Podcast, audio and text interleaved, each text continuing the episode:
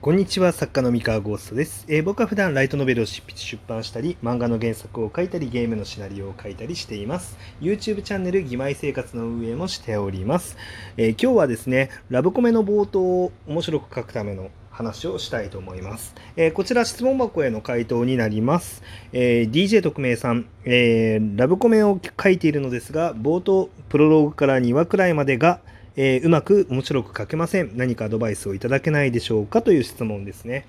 えーっとですね、えーラブコメの冒頭って実は、えーむしろ一番面白く書ける部分のはずなので、えもし冒頭が面白くならないとしたら、結構、わかんない。読んでみないとわかんないんですけど、僕はもしかしたら一個大きな欠陥があるんじゃないかなって思っていて、えーキャラクターがつまんないんじゃないかなっていう気がするんですよ。いや、わかんないです。それは読んでみないとわかんないんですが、えっと、キャラクターが面白ければですね、冒頭って自然と面白くなるはずなんですね。えーっと、なんでかっていうと、えー冒頭の役割って、あの基本的にはキャラクターの紹介なんですよ。あの読者さんに、えー主人公はこういう考え方で、まあ、こういう特別なことを考えてるやつで、まあ、こういう環境に今いるんだっていうのを伝えなきゃいけないんですよね。でそこがまず理解できないとその物語に入っていけないのでで主人公がどんなやつなのかでヒロインがどんなやつなのかでこの2人がどんな関係で、まあ、どういうお話が展開されていくんだろうかっていうセットアップにあたるのが、まあ、冒頭プロローグから2話くらいまでになりますので、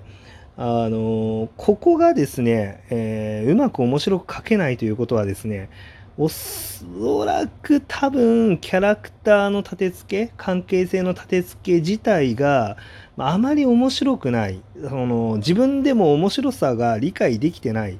うん、ようなキャラクターで始めちゃってるんじゃないかなと。うん、え結構ですねあの僕例えばですね「まあ、妹座」っていう作品書いてるんですけどあの友達の妹が俺にだけうざいでまあ自分でもねあの普通にまあ面白い文章を書いてるなとは思うんですけど自画自賛でね。思うんですけど、まあ、やっぱ感想でも、まあ、結構その文章が面白いっていう感想をいただくんですね。あのありがたいことに。でまあただですねこの文章が面白いっていうのってまあ、言い換えるとですねキャラクターが面白いから文章も文章も面白くなってるっていうところがあってですねあのおそらく面白いキャラクターを作れてるんですね。まあ、作れてるというか、まあえーまず設定もできてるしそれを表現できてるっていう形だと思うんですけれども、えーこれが、まあ、もうちょっと、えー個性が足りないとか、えーなんだろうな面白みが足りないキャラクターとしてまあ設計しちゃうとおそらく僕でも冒頭面白く書くことができない可能性があるんですよ。ななのでまずキャラクターキャラクターの面白さが自分自身でイメージできてるかどうかっていうのは、まあ、もう一度振り返ってみた方がよろしいんじゃないかなっていうふうに思います。はい。で自然とね、まあ、冒頭のシーンってあのー本当にそれが反映されるんですよ。企画のパワーっていうのが。だから割とあのよく言われるじゃないですか。新人賞の原稿で、えー冒頭数ページ読んだらもう面白いか面白くないか分かるからあと読まないみたいな感じのまあ大体全部読んでると思うんですけどね。あの新人賞の原稿って読まれてると思うんですけれどもなんかそういう話とかがね、まあ、ネットとかで言われたりとかするじゃないですか。冒頭だけ読めばその作品が面白いかどうか分かるでこれはあの実際事実であのコンセプトが面白い作品って冒頭から面白くなりやすいんですよ。うん、あの描くべきものが、まああのね、はっきりしてるってことなんで。でなので結構ねあの本当それは真理なんで、まあ、まずはそこを見直してみるっていうのがいいんじゃないかなっていう気がしますね。はい。でそうでこれ見直す時にキャラクターだけじゃなくて、まあ、キャラクターでもいいんですけどあのキャラクターっていう視点とあとはキャラ同士の関係性っていう視点あとは置かれた状況みたいなところが、まあ、面白いか面白くないかっていうのはあの、まあ、しっかりあの見るといいのかなって思ってて。ここが例えば何の特別性もない非常に平凡なものだったりとか、えー、特殊ではあるんだけれども、まあ、100万回他の作品でも見たなこの展開みたいな。あのそういうものじゃないかとか、まあ、別に見たな100万回っていうものでももちろんいいんですよ。あのいいんですけどまあなんだろう。その100万回見た展開を自分自身が面白いと感じてるかどうかですよね。そうそうそう。まあそこに素直に従って判断されるのがよろしいのかなっていうふうに思います。はい。で他に何かあるかな？うまく面白く書くアドバイス。うん。ここは基本まずキャラクターであとあれか。えっとしっかりとそのシーンっていうのが、えっと自分が今描こうとしてるキャラクターの特別性を描くのにふさわしいシーンかどうかっていうのはあの限界まであの絞り出して頭ひねって考えるのがいいのかなって思っていてあのなんなんでしょうね。まあ同じ例えば不幸な体質の主人公がいたとしてあの同じ不幸の描写でもなんかいろんなパターンあると思うんですよ。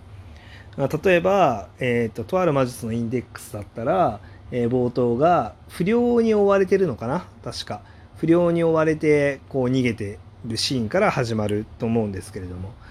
で結局もうこの不良に追われてるっていうこととあとはセリフで不幸だって主人公が言うんですけど、まあ、これではこいつ不幸な目によく合うやつなんだなっていうのがまあ分かるわけなんですよ。そう。でもそのシーンって別に不良に追われてるシーンじゃなくてもいいわけでまああの他にもなんかえー、アイデアってたくさんあると思うんですよね。不幸な主人公。描くアイデア。でまあそのとある魔術のインデックスに関しては、まあ、その後に、えー、例えばそのヒロインの三坂美琴が出てきたりとかあのそこでねいろいろやる対立といいますか主人公の能力を示すためのシーンにもつながるしあの主人公の性格スタンスとかを、まあえー、伝えるシーンにもつながるんであのいろんな情報あの主人公が持ってる属性を全部きれいにまとめるためにはあの一連の冒頭が一番美しかったっていう形で、まあ、選ばれてるシーンなんですよね。でそれと同じでやっぱり今から書こうとしてる作品に関してもあのその冒頭にすることによって何が表現できるのかうんそのキャラクターを表現するためにその冒頭が本当にふさわしいのかっていうのは結構ギリギリまでちゃんと練る練るといいと思います。はい、で練って本当にふさわしい冒頭にすることができたらあの自然とノリノリであの書けると思いますので。うん、でまあなんだろうそのキャラの冒頭にふさわしいシーンがどれなのかについてはもう自分自身で手探りで探していくしかないですね。うん、で、まあ、前もね別の放送でちょっと言ったかもしれないんですけれどもあの最初から 100%, 100うまく書くっていうのは、まあ、無理だと思うのであの何回も何回もやっぱり作品を作って、えー、人に読ませてでそこでまあ面白かったつまんなかったっていうジャッジを受けてで改善していく。でこれを地道にやっていかないとやっぱり自分の中で、まあ、これが面白いこれはつまんないっていうのは、まあ、はっきりとはなんだろうな判定できないと思うんですよね。あの自分自身が面白いと感じるつまんないと感じるっていうのもまあ一つの指針あの指標だと思うんですけれどもそれに加えて、まあ、その自分のその感覚っていうのが他人と共有できるものなのか他人とずれてしまっているのかっていうのを、まあ、次のステップで、まあ、別の人に読んでもらってあのフィードバックを受けるでそれで改善するっていうのを、まあ、やっていくといいんじゃないかなっていう。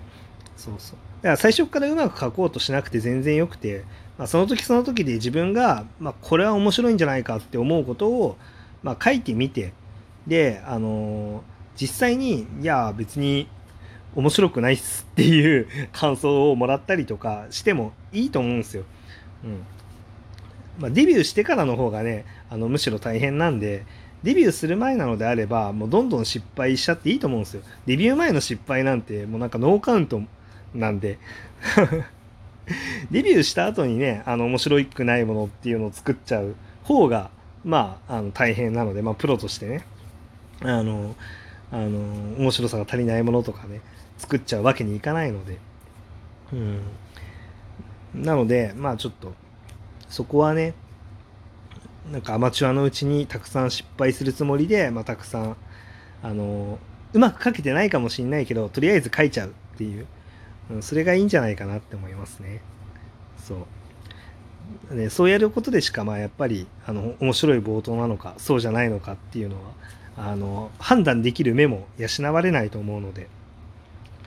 はい。というわけでですね、あのラブコメの冒頭、まあ、まずキャラクターが本当に面白いキャラになってるかどうかっていうのを、まあ、確認して、で、まあ、なってたら多分、あの自然と冒頭のシーンも自体も面白くなると思うんですけれども、で、まあ面白いキャラのはずなのに、まあ冒頭面白くなってないっていうのであれば、まあ、そこはもうひたすら出力というか、まあ、腕前を上げていくしかないと思うので、あの、まず書いちゃって人に見せて、で感想をもらう。で感想をもらったりとか、まあ、あとはその数字で判断したりとかいろいろして自分なりに改善をしていく。もうこれを繰り返してもうひたすら戦闘力を上げて強くなるしかないと。いうことでまあちょっと厳しいあのねあの話かもしれませんが参考になれば幸いでございます。はい。以上です。それでは皆さんおやすみなさい。バイバイ。